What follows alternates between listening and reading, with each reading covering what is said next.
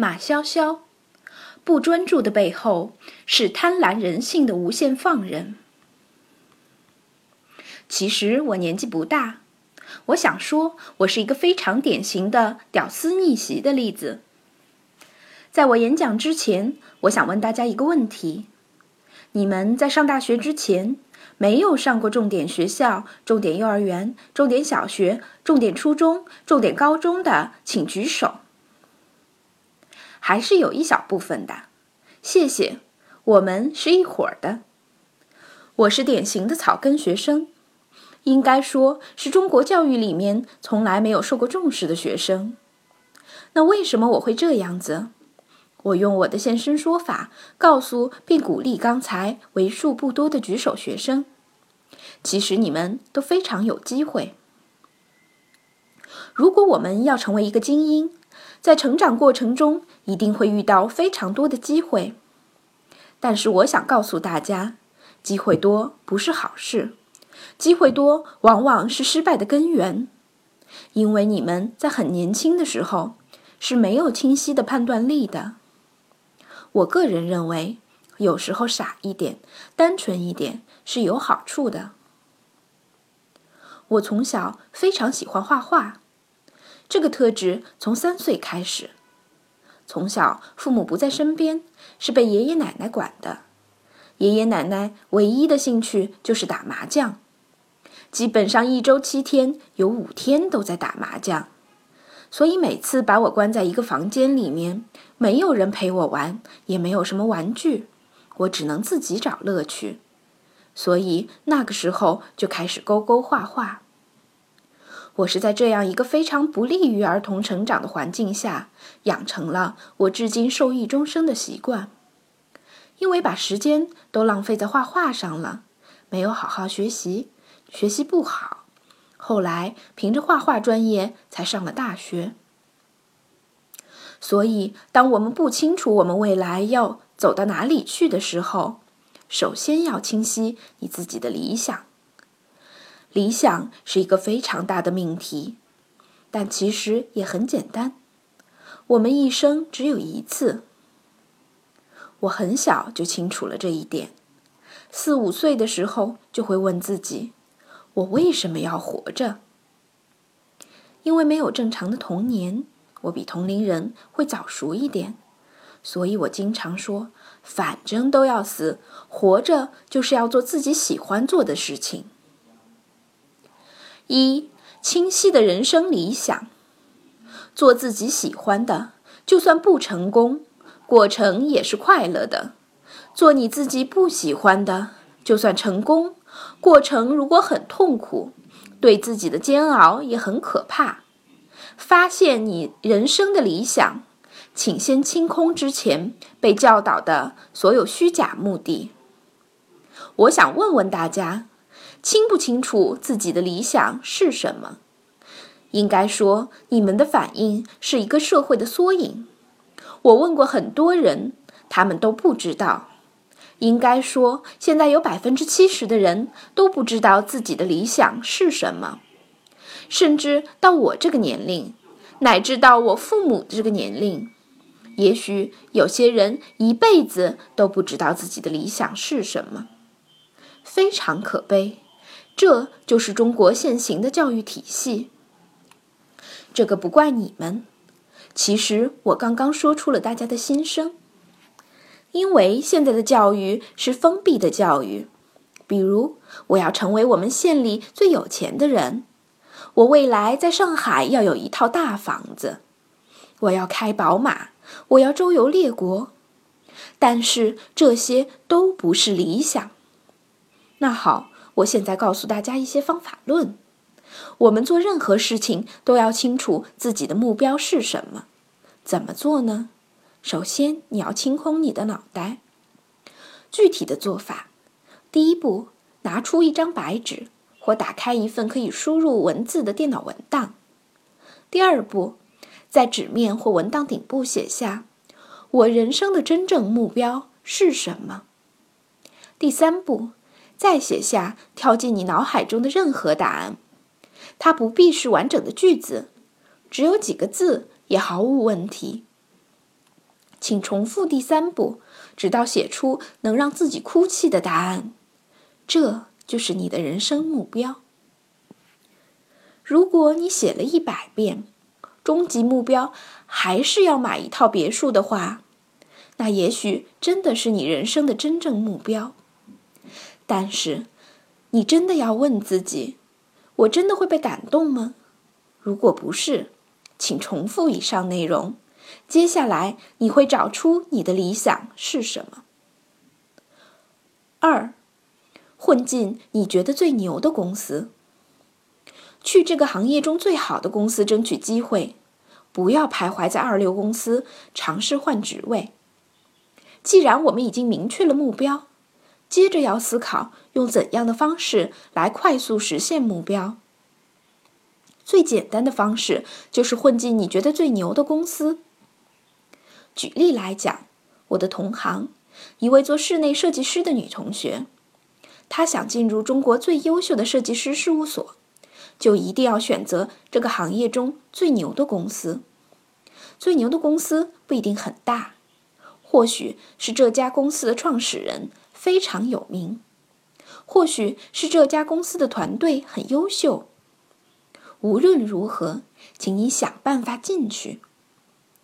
我们这样做的原因只有一个：人生的目的并不是为了进一家公司做什什么样的职位，而是应该思考我应该怎样进入一个最棒的平台，跟着一群最优秀的人，从事着最向往的工作，哪怕是在这群优秀的人中间打杂，那也是在学习。我大学毕业刚来到上海的时候是三月份左右，我非常迷茫，没想好做什么样的工作。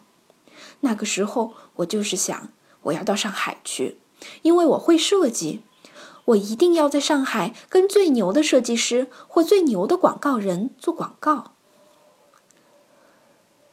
到了上海，我投了非常多的简历，包括我们大家熟知的奥美。后来收到了一家面试公司的聘书，最后我进入了名不见经传的本土公司。那家公司的创始人是奥美亚太区非常牛的创始人之一。我接到他面试通知的时候也非常巧合，直接通过董事长面试。恰巧那时我了解这位董事长的背景，他是非常好的老师。是一个有教练特质的人，所以当他问我对工资有什么要求的时候，我说没有要求，只要能进来工作。也许是我这份单纯打动了他，所以进来之后我真的受益良多。三，精英的特质有哪些？首先我要提到的是专注。不专注的背后是任贪婪人性的无限放任，而专注等于专一加倾注。找到了目的和方法，我们应该具备哪些特质，才能成为自己所在行业的精英？在这个互联网的时代，专注的精神尤为重要。太多一夜暴富的案例刺激着我们，我们总会想。我今天就是没有碰到这样的机会。如果碰到这样的机会，我也会身价百万。在这个信息爆炸的时代，我们更要踏实下来。经过时间和经验的累积，专业会让我们成为所在领域中受人尊重的人，会帮助我们走向成功。目标专一会成就我们的理想，引导我们。远离歧路前行，时间专一会帮助我们赎回很多光阴；意志专一会让我们抵御诱惑，变得更加沉稳。专一，很多人每一行好像都做过，可是每一行都蜻蜓点水。倾注，用满腔的热情，全力以赴的去做一件事。在这里，我通过一段视频来陈述我想表达的专注的力量。视频的主人公是森光宗男，他是日本国宝级的咖啡教父。他虽然经营一家很小的咖啡店，但是培养了很多咖啡大师。很多知名的企业会请他做顾问，构想咖啡产品的经营渠道。我想阐述的是，理想不分大小。也许我们的理想就像同学说的：“我想成为最优秀的室内设计师。”如果我是你的话，我会希望思考的更深一层。想想成为最优秀设计师的目的是为了赚钱，为了出名，还是想通过自己的双手在这个世界留下被人记忆的建筑和设计？我们要清楚，在追求一个事物时。我们的内心感触是什么？像这位日本老先生，他只是想做一杯可以感动和温暖别人的咖啡。我还要强调的一点是淡定的态度。大家无时无刻不在用“淡定”这个词，可能大多数人无法体会淡定在职业生涯中的重要性。淡定是一种特质，淡定的人具有一种与众不同的气质。淡定来自语音语调，来自我们的气定神闲。我们要将语速控制平稳，要用坚定的眼神面对诉求对象，用清晰明了的肢体语言表达出自信。人生的输家各有不同。可是，人生赢家都具备一个共同的特性，这便是淡定的特质。淡定是一张名片，是遇事积沉稳中积极果断。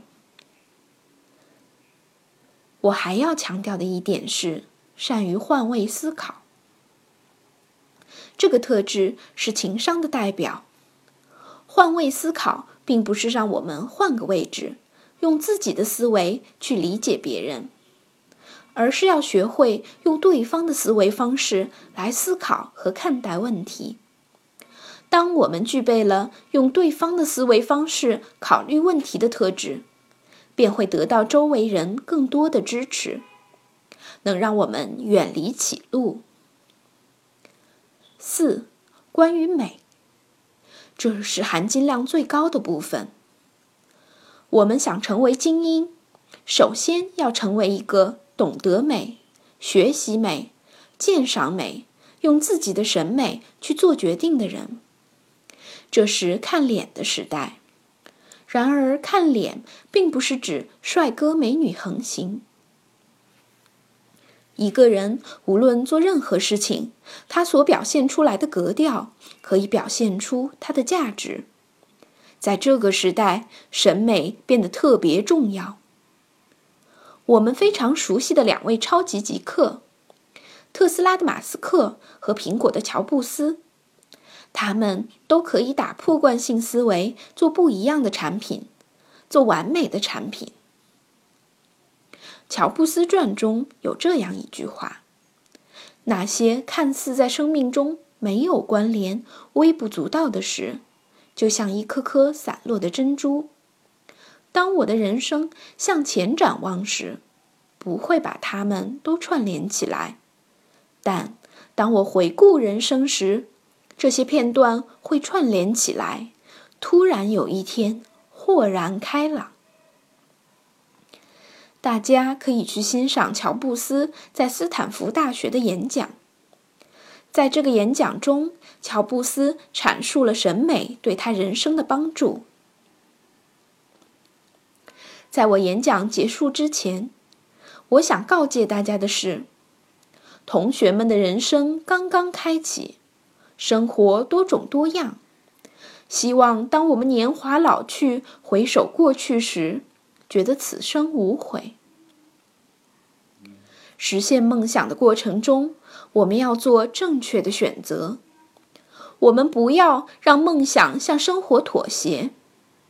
我们要时时保持专注的态度，永不间断地修炼自己，最终活成自己期待的样子。在这里给大家推荐两本书：《麦肯锡入职培训第一课》和《金字塔写作法》。此外，还有两个分享干货的微信公众号：粮仓、尼尔森市场研究。谢谢大家。接下来是问答环节。潇潇姐好，我是一个特别喜欢尝试新生事物的女生。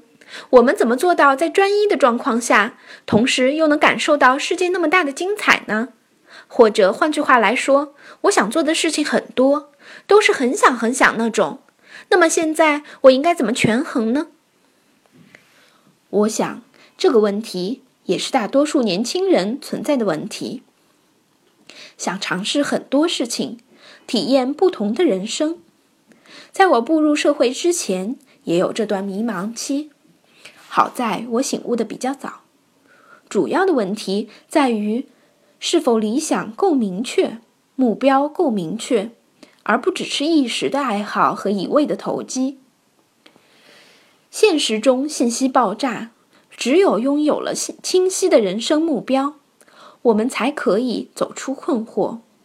而且，这个目标越早清晰，我们就可以越早走向成功。我们的人生目标与广泛的兴趣并不冲突。我们的理想生活就是理智而坚定的生活。我希望自己能够给周围的人带来幸福感，希望自己从事真善美的事业。回首过去时，自己能够给这个世界留下触及心灵的东西。明确目标后，所有的兴趣爱好都会围绕着我的理想，这也可以让我体验多样的人生。